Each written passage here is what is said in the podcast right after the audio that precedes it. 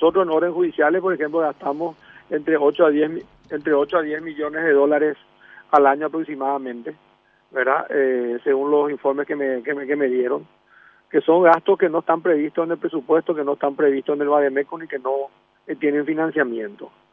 Por decirte hoy, nosotros hemos instalado justamente porque veníamos, vemos venir el tema que hay que discutir de las reformas de fondo y es hora de empezar a hablar para que no tengamos problemas en el otro fondo, que el fondo de jubilación, empezar a hablar hoy antes que llegue 2040, 2050.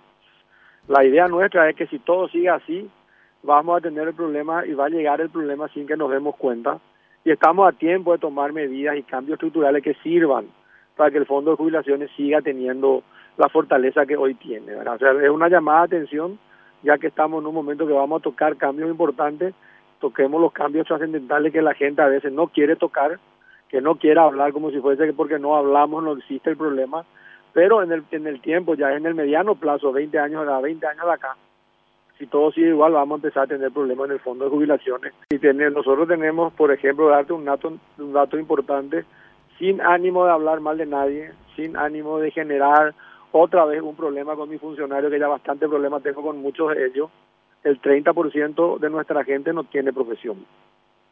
Vamos a ¿Cuántos funcionarios era que tenía IPS? 16 mil. 16 mil. Sí. El 30% de ellos, no o sea, una profesión. O sea, estamos hablando de que 5 mil personas. Aproximadamente es el dato que yo tengo, ¿verdad? De, los datos que me que, pido constantemente para, o sea, este tipo de cosas puede pasar.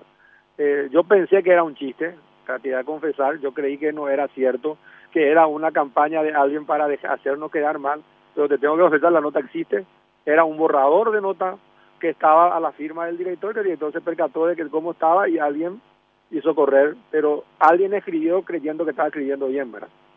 O sea, es, es, es complicado el tema de recursos humanos en IPS porque tenemos mucha gente que trabaja más de lo normal también.